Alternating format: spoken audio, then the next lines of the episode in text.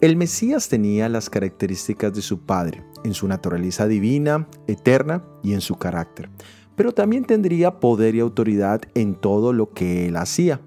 La forma en que se demuestra el poder en este mundo es usualmente a través de la violencia física, pero el Mesías demostraría su poder a través de su ministerio de la palabra viva.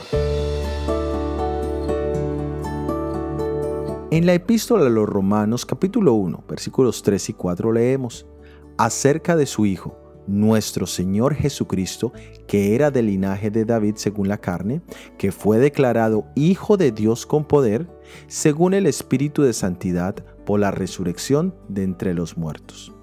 La prueba o demostración más grande del poder de Jesús como Hijo de Dios está en la resurrección de los muertos. Jesús realizó tres resurrecciones, la de la hija de Jairo, la de la viuda de Naim y la de su amigo Lázaro, pero la más grande de todas fue su propia resurrección. De hecho, él mismo mencionó que esa sería la única señal que recibirían los judíos, la señal del profeta Jonás.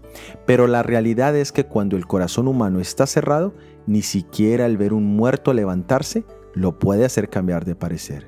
¿Qué señales esperas tú para entregar tu vida a Dios en este día? La vida de Jesús es la señal que garantiza su obra en nuestros corazones. Soy Óscar Oviedo y este es el devocional Jesús en 365 días.